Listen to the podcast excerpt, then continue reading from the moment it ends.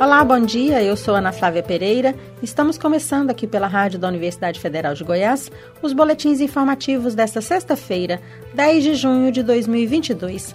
Nossa programação você pode acompanhar pelos 870m, pelo site radio.fg.br e pelo aplicativo MinUFG.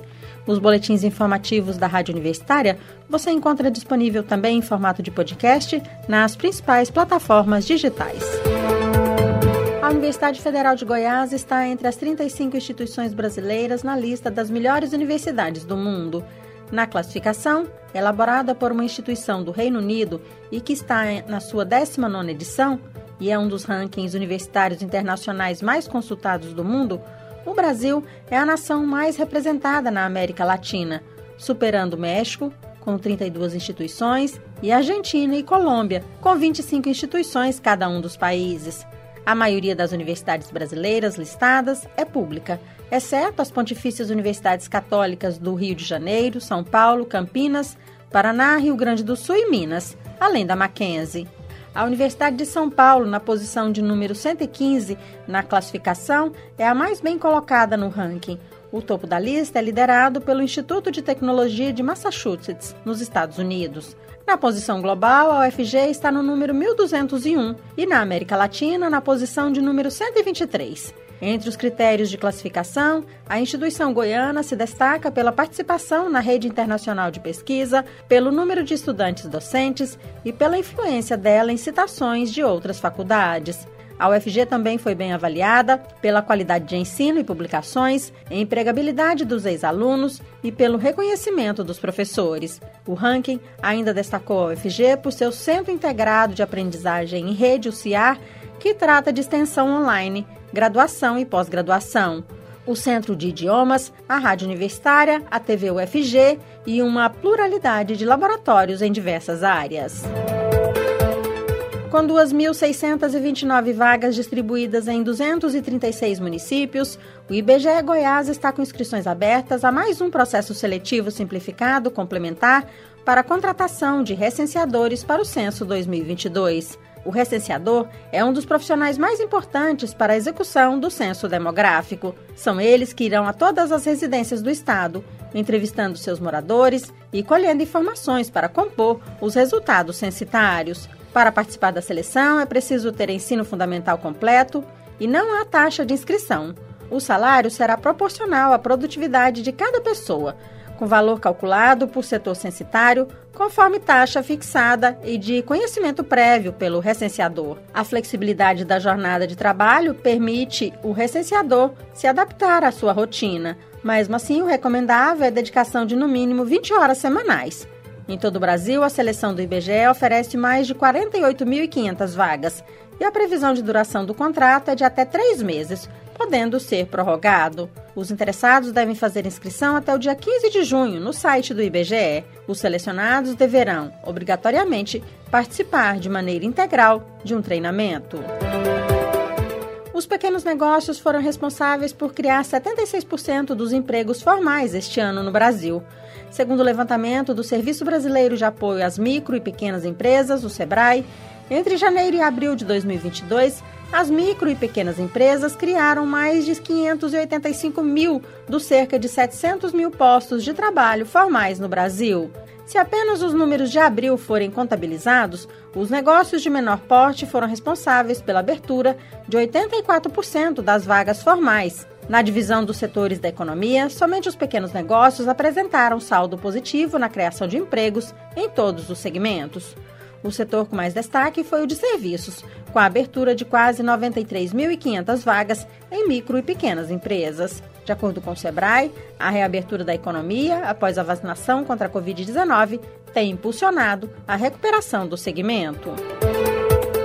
Profissionais de saúde de sete países da América Latina estão participando desde ontem, na sede da Fundação Oswaldo Cruz, no Rio de Janeiro, da primeira capacitação sobre diagnóstico laboratorial da varíola dos macacos.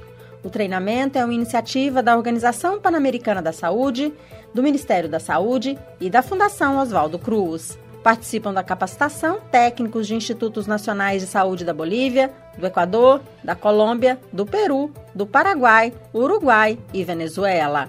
Entre outros aspectos, os profissionais recebem treinamento prático para a realização de diagnóstico molecular pela metodologia do PCR em tempo real, que é o protocolo padrão adotado pela Organização Mundial da Saúde. E também são capacitados a identificar as linhagens virais da varíola dos macacos, que são da África Central e da África Ocidental.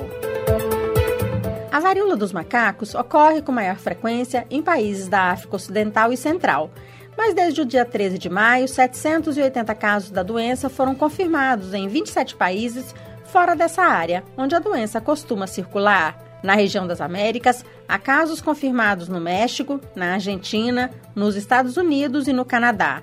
No Brasil, o primeiro caso de varíola dos macacos foi confirmado ontem, em São Paulo. O caso se refere a um homem de 41 anos residente na cidade de São Paulo, com histórico de viagem para Portugal e Espanha. Ele está internado no Instituto de Infectologia Emílio Ribas, na capital paulista, desde a última segunda-feira, dia 6 de junho, e se encontra em bom estado clínico. Todos os contatos desse paciente também estão sendo monitorados. Em São Paulo, também é investigado o caso de uma mulher de 26 anos. A paciente está internada em isolamento em um hospital público. O quadro de saúde da paciente é estável.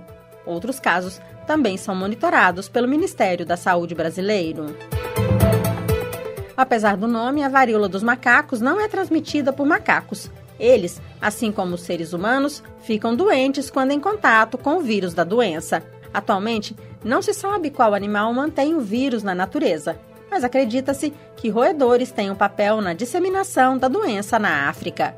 A transmissão do vírus de animais para pessoas pode se dar por meio de mordida ou arranhadura, pelo manuseio de caça selvagem ou pelo uso de produtos feitos de animais infectados. Entre pessoas, a transmissão ocorre principalmente por meio do contato direto, como beijo ou abraço, ou por feridas infecciosas, crostas ou fluidos corporais, além de secreções respiratórias durante o contato pessoal prolongado. Os sintomas da varíola dos macacos podem incluir lesão na pele, febre, dor no corpo e dor de cabeça, entre outros. Segundo a Fiocruz, a letalidade da doença é estimada entre 1 e 10%, com quadros mais graves em crianças e pessoas com imunidade reduzida. A doença não tem tratamento específico, mas de forma geral, os quadros clínicos são leves. Para prevenir a doença, é importante evitar contato próximo ou íntimo com pessoa doente, até que todas as feridas tenham cicatrizado evitar o contato com quaisquer materiais que tenham sido utilizados pela pessoa doente e higienizar as mãos, lavando-as frequentemente com água e sabão ou álcool gel. A vacina aplicada contra a varíola humana mantinha alguma proteção contra a varíola dos macacos, mas, segundo o Instituto Butantan, esse imunizante deixou de ser aplicado há muito tempo, já que a varíola humana foi erradicada no início da década de 1980. Com isso, pessoas com idade inferior a 40 anos nunca foram imunizadas no Brasil. Os primeiros casos suspeitos de varíola dos macacos no Brasil levaram a Fundação Oswaldo Cruz, Fiocruz, a produzir, no tempo recorde de uma semana, por meio do Instituto de Biologia Molecular do Paraná, controles positivos para auxiliar no diagnóstico seguro da doença.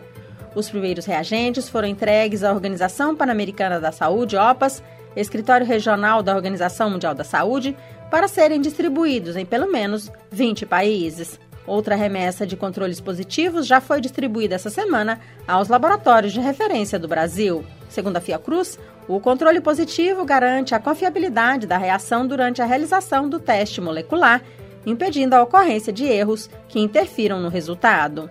Atualmente, quatro laboratórios no Brasil estão aptos a diagnosticar a varíola dos macacos na Universidade Federal do Rio de Janeiro, na Fundação Ezequiel Dias, em Minas Gerais, no Instituto Adolfo Lutz e no Instituto Oswaldo Cruz, em São Paulo. Na Rádio Universitária você pode acompanhar um novo boletim informativo às 11 horas da manhã. Nossa programação você pode seguir pelos 870m, pelo site radio.fg.br e pelo aplicativo 1000FG. Nós também estamos nas redes sociais. Curta nossa página no Instagram e no Facebook. E lembre-se, a pandemia de Covid-19 não acabou. Continue se cuidando. Ana Flávia Pereira, para a Rádio Universitária.